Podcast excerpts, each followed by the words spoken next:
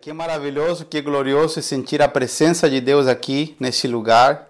Nós estamos em casa, mas nós cremos que aonde há um povo de Deus adorando o Senhor, a presença de Deus se manifesta, se faz real. E é por isso que nós estamos louvando a Deus com todo o nosso coração. Nós não precisamos de um público para adorar a Deus. Precisamos de um coração puro, de um coração agradecido para poder demonstrar ao Senhor o nosso coração de gratidão, mostrar que a nossa vida sem Deus não tem sentido, que Cristo é o centro da nossa vida, que não há para onde corrermos, porque a presença de Deus é o mais importante para nós. E nessa palavra eu não quero me alongar muito, quero que nós vamos direto para a palavra. Deus tem uma palavra. É, eu quero só é, comentar algumas coisas com vocês nesse, nesse dia, antes de entrarmos na palavra. A palavra que o Senhor tem para nós nesse dia é muito importante. É, tem acontecido algumas coisas durante essa semana que nós temos visto. Como pastores, estamos com as antenas ligadas a tudo que está acontecendo ao nosso redor. E em tudo Deus está falando com a gente e aconteceram algumas coisas durante essa semana e nós temos visto e sentido muito profundamente no nosso interior eh, novamente a urgência de que nos levantemos como eh, anunciadores do Evangelho de Cristo, que nos levantemos como aqueles que anunciam as boas notícias do Evangelho com um compromisso total. Semana passada nós falamos de que nós somos uma igreja, que a igreja não é o, o prédio, que a igreja não é o, o, templo onde nos reunimos, que nós somos o templo do Deus vivo, a igreja do Deus vivo, a casa de Deus quando nos reunimos, quando pertencemos a uma família espiritual. Se nós não pertencemos a lugar nenhum, estamos vagando pela terra, indo um domingo num culto, domingo em outro culto de outro lugar e, e não queremos compromisso com ela, nós ainda não entendemos o propósito de fazermos parte de uma família. Mas Deus está nos chamando para pertencer não a um lugar físico, mas para pertencer a uma família espiritual, porque o único que Deus está edificando é a sua igreja. E hoje nós vamos, é, de certa medida, dar continuidade um pouco ao que nós falamos semana passada, mas vamos entrar em outro assunto. Deus quer ministrar nossas vidas. Eu quero que você abra sua Bíblia no livro de Êxodo. Êxodo, capítulo 19. Êxodo, capítulo 19. Vamos ler do versículo 4 ao versículo 6. Êxodo 19, do, capítulo, do versículo 4 perdão, ao versículo 6. Diz assim: Vocês viram o que eu fiz aos egípcios. Sabem como carreguei vocês sobre asas de águia e os trouxe para mim. Agora, se me obedecerem e cumprirem a minha aliança, serão meu tesouro especial dentre todos os povos da terra pois toda a terra me pertence. Serão para mim um reino de sacerdotes, a minha nação santa. Essa é a mensagem que você deve transmitir ao povo de Israel. Eu vou ler novamente. Vocês viram com o que eu fiz aos egípcios. Sabem como carreguei vocês sobre asas de águia e os trouxe para mim. Agora, se me obedecerem e cumprirem minha aliança, será o meu tesouro especial dentre todos os povos da terra, pois toda a terra me pertence. Será o meu reino de sacerdotes, minha nação santa. Essa é a mensagem que você deve transmitir ao povo de Israel. Nós estamos aprendendo nessa série sobre o Evangelho há várias semanas que Deus primeiro criou o homem, criou Adão, depois Adão pecou, se separou de Deus, mas depois Deus deu o play, Deus, Deus deu o start para o seu plano de redenção e restauração do homem. E para isso Deus começou a escolher homens a quem ele começou a se revelar. Né? Uma das mensagens que eu preguei nessa série diz que Deus é o Deus que se revela, o Deus que o homem pode conhecer. O homem tem a possibilidade de conhecer a Deus, porque porque Deus se revela ao homem. Deus mostra a sua glória, Deus mostra o seu poder. Deus pode ser conhecido, Deus pode ser experimentado. E quando Deus começou a se revelar ao homem, o homem começou a experimentar transformação. Nós vimos a vida de Abraão, que Abraão era um homem de uma cidade idólatra. Pastor, o que, que são ídolos? Ídolos são todas as coisas que nós temos como deuses que na verdade não podem fazer nada. Tá? Um dia nós vamos falar diretamente sobre a idolatria para entender o que, que é isso. Mas o pai de Abraão, ele construía ídolos de gesso, de madeira. Né? E Abraão, nesse contexto, foi escolhido, foi eleito por Deus para ser o pai da fé, para ser o pai da nação de Israel. Deus se revelou a Abraão e Deus mudou o nome de Abraão, portanto, Deus mudou a vida de Abraão, porque Deus se revelou a ele. Abraão teve um encontro com Deus e esse encontro com Deus, pessoal, trouxe uma transformação para a vida de Abraão mais para frente no futuro, Deus se revelou para o neto de Abraão, Deus se revelou para Jacó. Deus se revelou a Jacó e Jacó também teve a sua vida mudada e teve seu nome mudado. Jacó teve seu nome mudado de Jacó para Israel. E Jacó teve um encontro literal com Deus ao ponto que ele brigou com o anjo, a Bíblia diz. A Bíblia diz que ele brigou com o próprio Deus, né?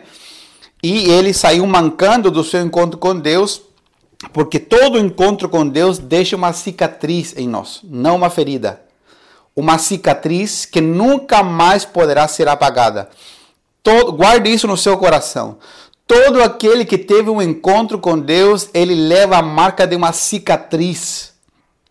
Como assim, pastor? Deus quer me matar? Deus quer me fazer mal? Não. Deus não quer nos fazer mal. Deus quer nos deixar uma marca que nunca mais poderemos esquecer. Essa marca, às vezes, não é, não é uma cicatriz física, mas sim uma marca na nossa vida de que nós nos encontramos com Deus e existe um antes e um depois do nosso encontro com Deus. Depois que Deus se encontrou com Jacó, Deus mudou o nome dele para Israel. Jacó teve doze filhos homens de uma filha mulher. Desses doze filhos homens, depois de um transcurso de tempo, essa família de Jacó, que se tornou uma grande família, foi parar no Egito. E da família de Jacó, Deus formou uma nação, o que hoje nós conhecemos como a nação de Israel. A nação de Israel ela foi formada a partir da família de Jacó, através da, da família de Israel. Jacó e Israel é a mesma pessoa. Antes se chamava Jacó. Quando ele teve um encontro com Deus, Deus mudou o nome dele para Israel. E dos filhos dele, Deus formou a nação de Israel. O que acontece? A terra passou por um, um grande período de fome.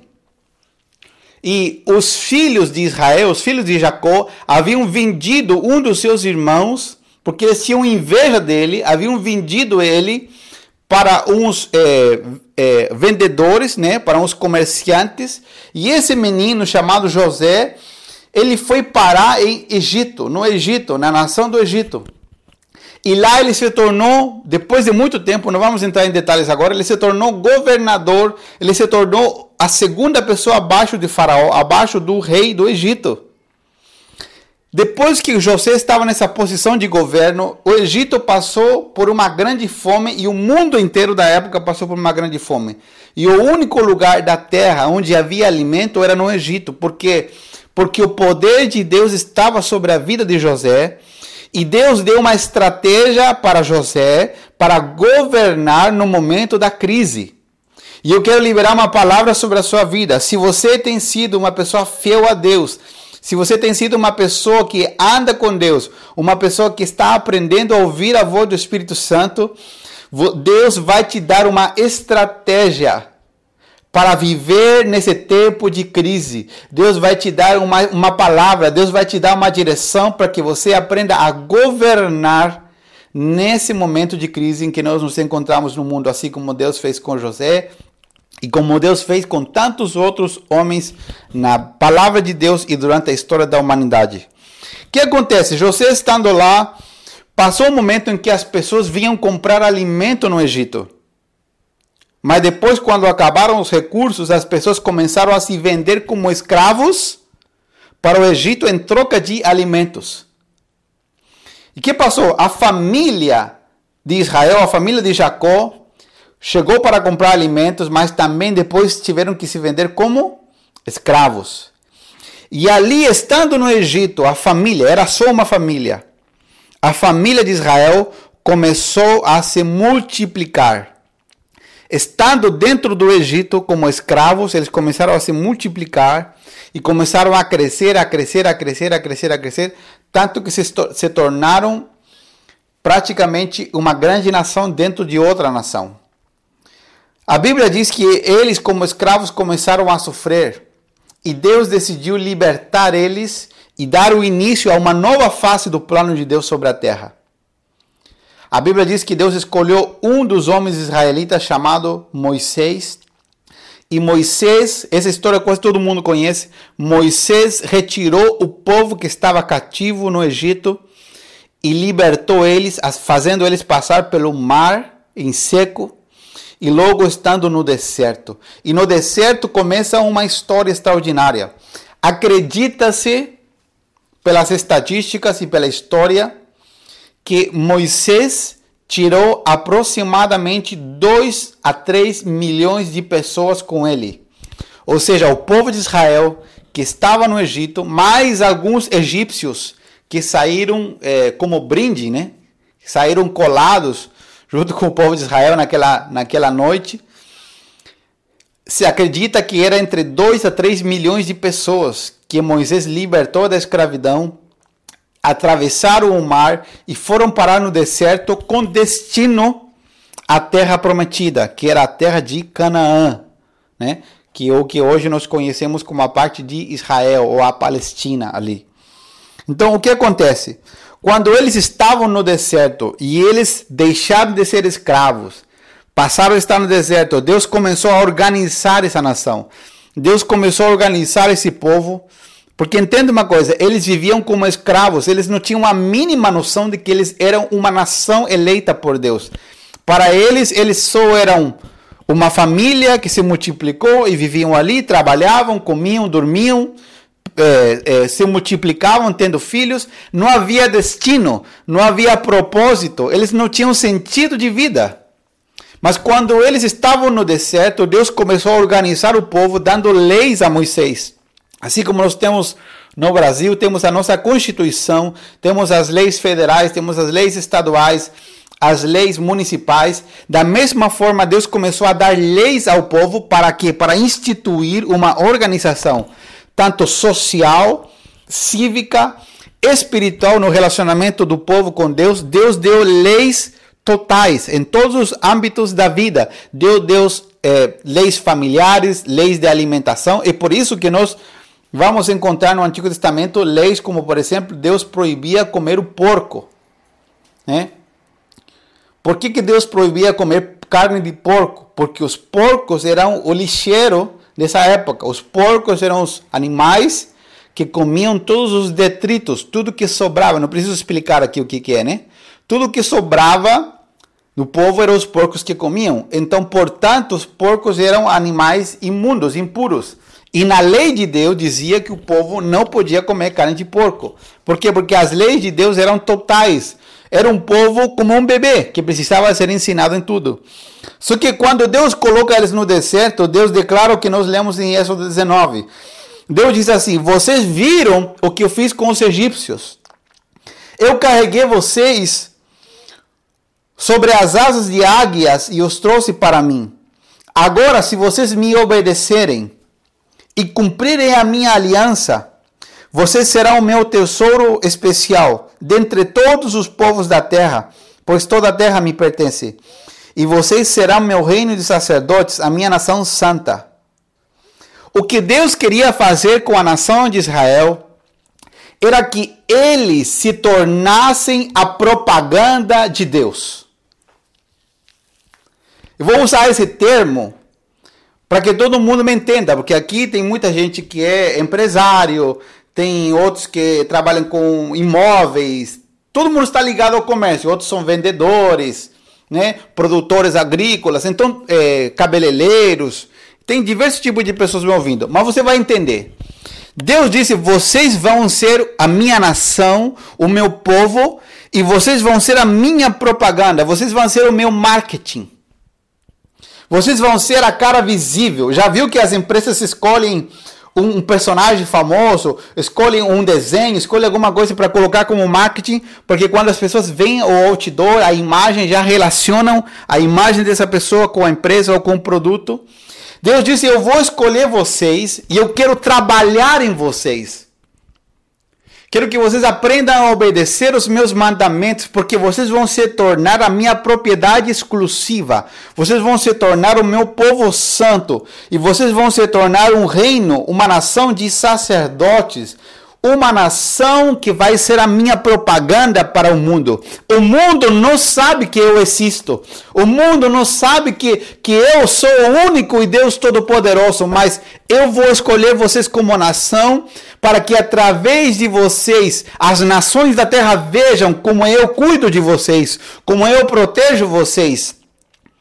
As nações da terra vejam como eu abençoo vocês quando vocês me obedecem, e através do que o mundo vai ver em vocês, vocês vão ser a propaganda para todo o resto da humanidade. A humanidade vai olhar para Israel e vai dizer: existe um Deus todo-poderoso, existe um Deus que ama o homem, existe um Deus que perdoa os pecados, existe um Deus que tem uma aliança inquebrantável. Então, o desejo de Deus era, ao escolher um país, anunciar ao mundo quem ele era. O desejo de Deus era que Israel se tornasse a propaganda, o testemunho vivo para o mundo de que havia um Deus, o Deus único e todo-poderoso. Deus não é um dos deuses. Deus é o único e poderoso Deus, não existe outro Deus fora dele. Nós estamos cheios de filosofias, estamos cheios de livros, estamos cheios de gurus, de ídolos.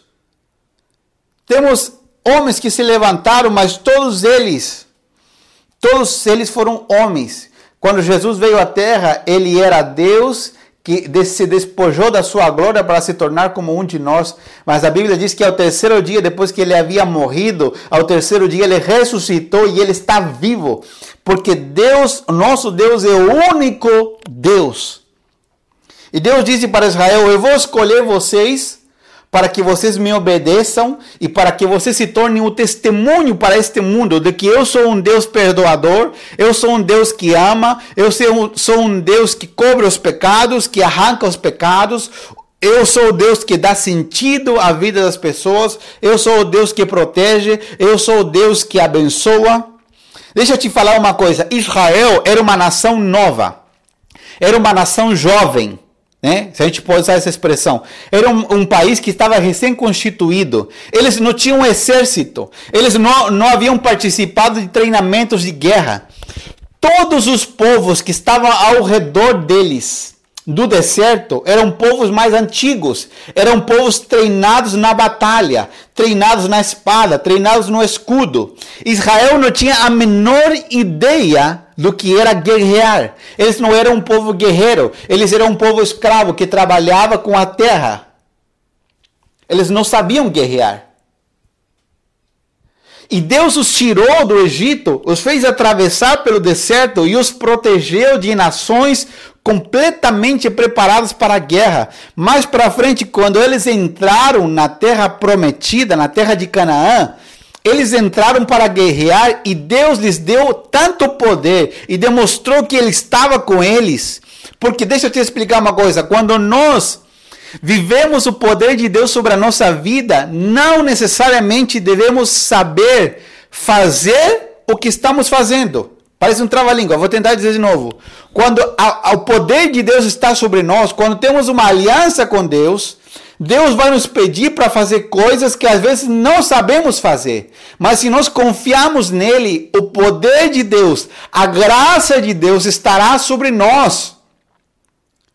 Porque essa é a evidência de que há Deus sobre a nossa vida. Quando nós entramos em situações onde nós não temos a habilidade para resolver um problema, quando nós fechamos um negócio que as probabilidades do mundo dizem que nós não poderíamos fechar, quando nós temos um casamento restaurado que tudo dizia que o nosso casamento estava destruído, quando os nossos filhos voltam para casa, voltam a servir a Deus, quando tudo dizia que os nossos filhos iriam se perder no pecado, é nesse momento que nós dizemos: Eu sirvo a um Deus Todo-Poderoso, eu sirvo ao Deus Criador dos céus e da terra. Quando Deus se revela sobre a nossa vida para nos mostrar que Ele é a nossa esperança, que Ele é o nosso refúgio, que Ele é tudo para nós.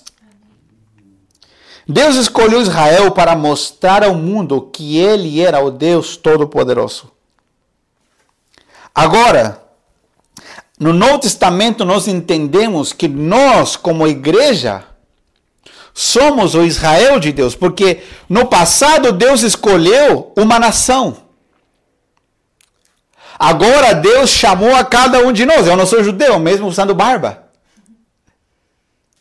As minhas raízes estão num povo indígena no Chile, uma mistura de povo indígena com espanhóis.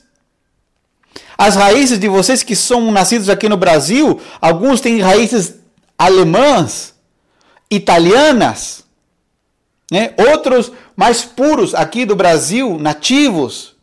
Somos uma mistura, nós não somos judeus de herança, mas nós fomos alcançados.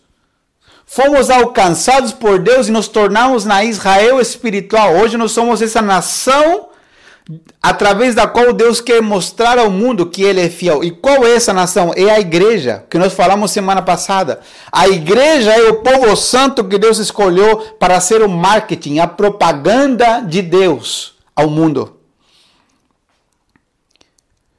E nós temos um desafio da parte de Deus para nós agora, que tem que ser aplicado hoje, não pode ser aplicado amanhã. Eu quero te contar dois sonhos que nós tivemos com a pastora essa madrugada. Ontem à noite, né? Se alguém me escreveu, me perdoe, mas eu não podia responder. Ontem eu tive uma. Estivemos entregando as é, ceias durante a tarde também, os kits da ceia. E eu tive que voltar para casa de uma das casas onde eu estava, porque estava com uma crise de enxaqueca terrível, vômitos, passando muito mal. Nem sei como consegui dirigir para voltar para casa, tive que parar. Para mim isso não é vergonha. Tive que parar no caminho para vomitar, de tão mal que eu estava com uma crise de enxaqueca, parece que estavam chutando o meu crânio. Fazia anos que não tinha uma crise assim.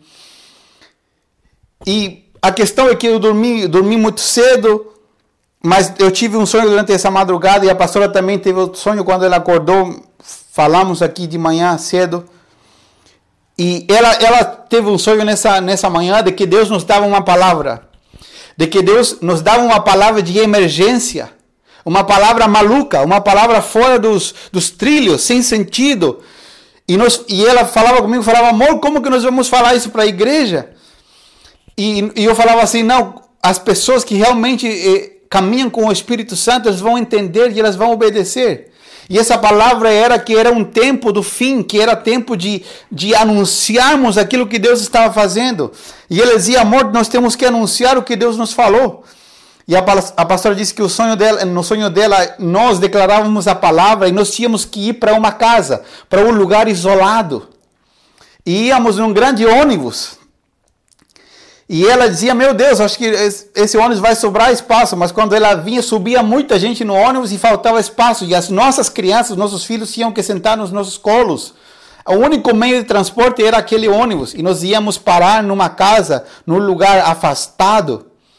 Era como um lugar de proteção porque um caos, algo estava para acontecer no mundo. E em contrapartida, tive outro sonho agora nessa madrugada. Esses sonhos não são doutrina, eu estou compartilhando uma experiência que tem a ver com a palavra, para você entender. Eu tive outro sonho é, simbolizando o momento da volta de Cristo, do arrebatamento da igreja. Sabe quando nós temos uma mochila que tem um, um, um engate que ele trava, que você pega os dois lados e ele dá um, um crack, ele, ele trava o encaixe da mochila.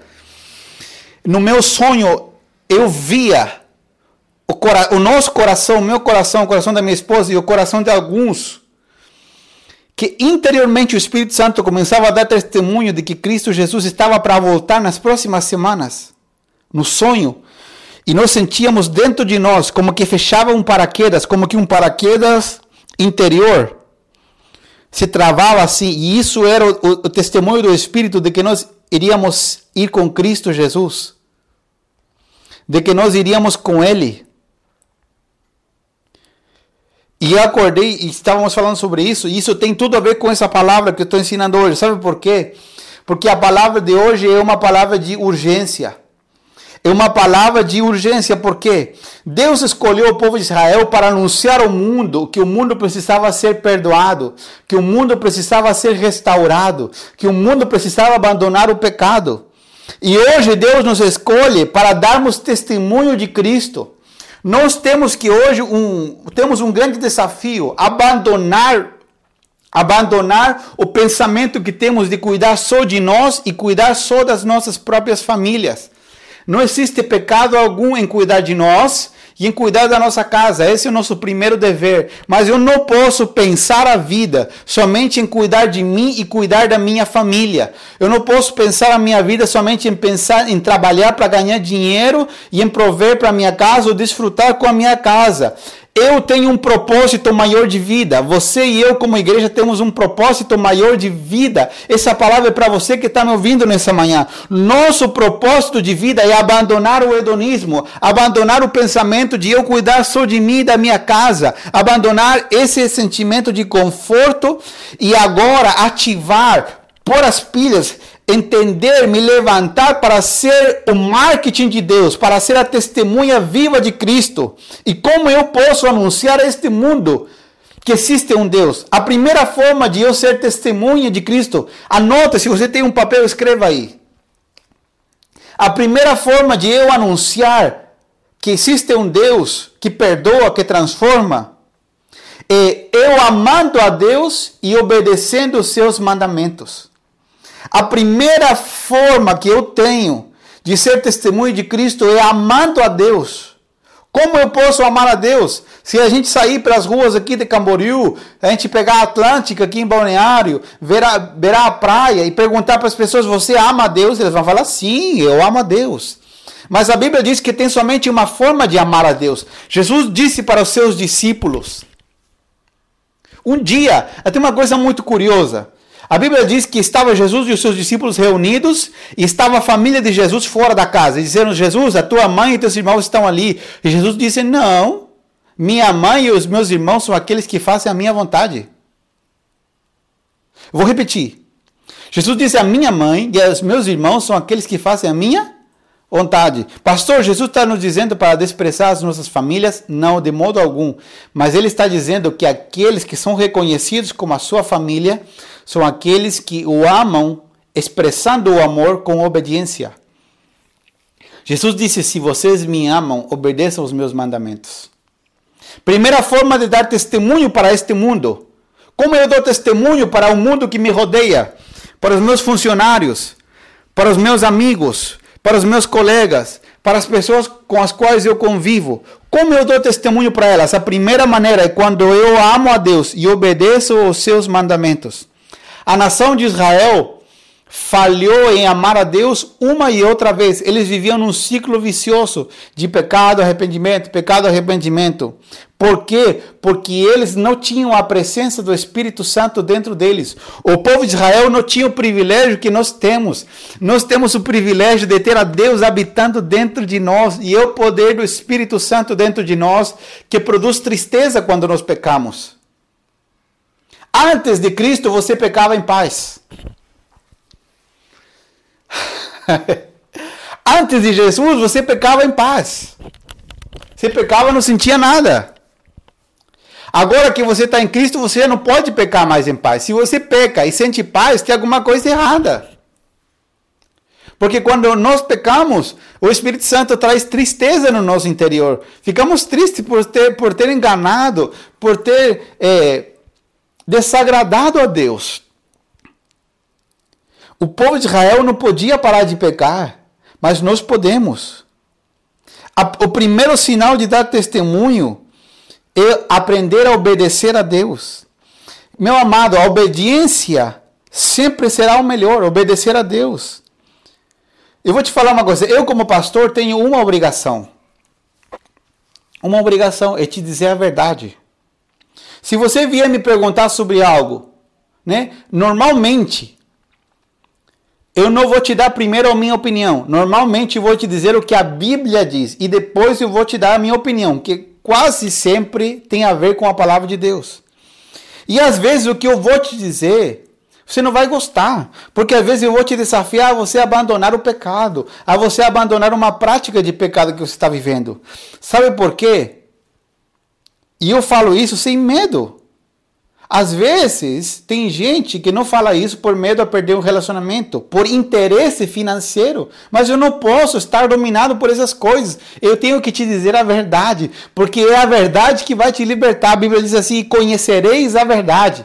O presidente do Brasil vive dizendo essa frase: e conhecereis a verdade, e a verdade vos libertará. É a verdade que me faz livre, é a verdade que rompe as correntes que me amarram.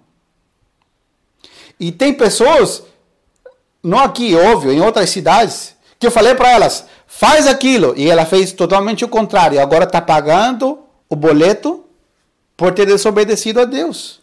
Deixa eu te dizer uma coisa, cada vez que nós pecamos, pode ser algo gostoso, prazenteiro na hora, mas o pecado traz um boleto. E boleto tem data de vencimento e temos que pagar. É por isso que nós temos que aprender a obedecer a Deus. Qual é a primeira forma de dar testemunho? Em silêncio, a gente não faz nada, a gente não precisa falar. Quando aprendemos a obedecer a Deus, a deixar que Deus mude as nossas vidas promíscuas, nossas vidas de ser dominados pelos desejos da nossa carne, é aí que nós deixamos que Deus comece a dar testemunho através da nossa vida. Segunda forma de dar testemunho a segunda forma de dar testemunho, de ser o marketing de Deus, é agora que nós temos o Espírito Santo, ele nos dá essa possibilidade, é dar a nossa vida para aqueles que estão morrendo no pecado. Pastor, como assim? Quantas pessoas você conhece que estão perdendo seus casamentos? Quantas famílias você conhece que os filhos não falam com seus pais? Que os pais não falam com seus filhos? Quantos amigos teus você conhece que traem as suas esposas? Quantas amigas tuas você conhece que estão traindo seus maridos, estão acabando com as suas famílias, achando gostoso, achando maravilhoso? Sabe o que, que é isso? Isso são pessoas morrendo no pecado. E você tem a oportunidade de falar com amor, não de apontar na cara, mas falar com amor, falar, cara, você está errado. Larga essa mulher, se volta para sua esposa, falar para tua amiga, para de trair o teu marido, restaura a tua família. Deus tem um poder e falar através da tua vida. Deus fez comigo, Deus também pode fazer com você. Quantas pessoas nós conhecemos que estão morrendo nas drogas, no álcool, na prostituição? Que são do nosso círculo de amizade, têm vidas lindas no Instagram, mas por dentro estão sendo corroídas pelo pecado. Você e eu temos a oportunidade de mostrar para elas que existe outro caminho. Com isso, não estou te dizendo que você tem que ser uma pessoa chata e desagradável. Você tem que estar junto com elas, vai num jantar, vai tomar um café com elas. E quando der a oportunidade, Deus vai te abrir uma oportunidade, uma chance de você falar. Fala com elas, se abra, fale para elas que elas podem te contar os seus problemas. Não pense somente, ai, o meu tempo e, e o meu tempo de lazer. Não seja egoísta, não pense só em você, pense que você pode ser o instrumento de salvação, de resgate para outros. Se nós pensarmos somente no nosso tempo, nunca viveremos por algo digno nessa terra. O propósito nosso é dar vida àqueles que estão morrendo no pecado. Esse é um propósito digno pelo qual nós podemos dar a vida. Esse propósito vai confrontar com tudo, com a nossa casa, com os nossos sonhos pessoais, porque nós devemos abandonar as demais coisas para assumir um propósito digno por o qual podemos morrer. Não existe glória nenhuma em morrer sem um propósito. Mas existe glória quando nós morremos caminhando atrás de um propósito eterno de Deus enquanto nós respiramos. Eu quero que você abra sua Bíblia, por favor, em Lucas. Lucas capítulo 4. Lucas capítulo 4, versículo 18 e versículo 19. Lucas capítulo 4, versículo 18 e versículo 19.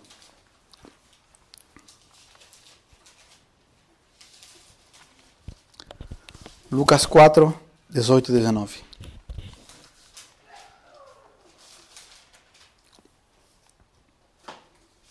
Amor, você pode trazer água?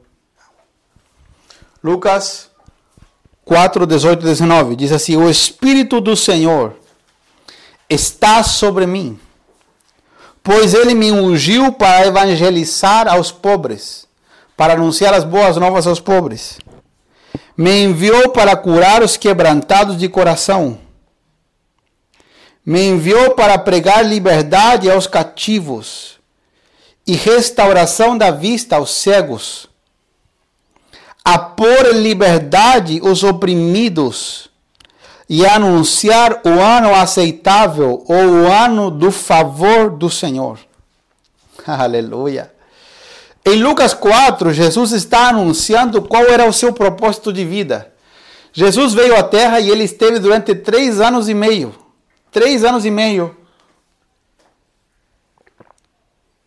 trabalhando incansavelmente. E a base do trabalho de Jesus era o que ele falou aqui em Lucas 4. Sabe quando você entra numa igreja?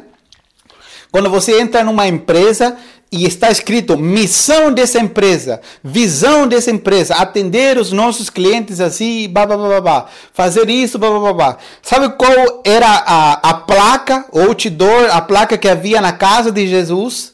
do, da, da sua vida era Lucas 4, 18 e 19. O Espírito de Deus me enviou para fazer isso, isso, isso, isso. E nós agora, como igreja, somos o corpo de Jesus, o corpo de Cristo. Ou seja, nós somos os que damos continuidade a essa missão. Que ele não pode mais fazer aqui porque ele está nos céus, mas ele deixou a nós como seus representantes. Qual é a nossa missão? Ser testemunhas, evangelizando os pobres, curando os quebrantados de coração, pregando a liberdade aos cativos, restaurando a vista dos cegos, dando liberdade aos oprimidos.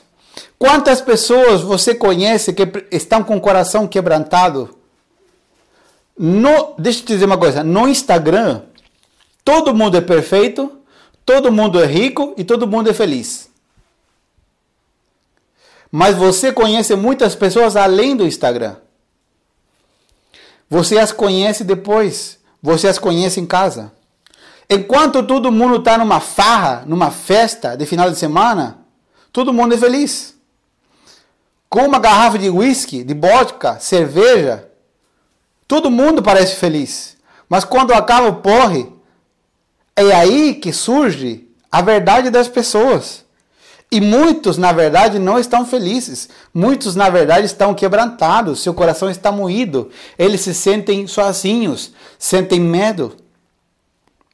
E nós não devemos ir para condenar eles. Nós devemos ir para mostrar a eles que existe alguém que pode quebrar as correntes que estão amarrando a vida deles. Existe alguém que pode curar o coração quebrantado deles. Nosso trabalho é curar os quebrantados de coração é evangelizar aos pobres, é dar vista aos cegos. Tem gente que não enxerga, está com seus olhos fechados, não vê. Tem gente que está doente e precisa ser curada. É dar vista aos cegos, é pôr liberdade aos oprimidos. E anunciar ao mundo o ano aceitável, o ano do favor do Senhor.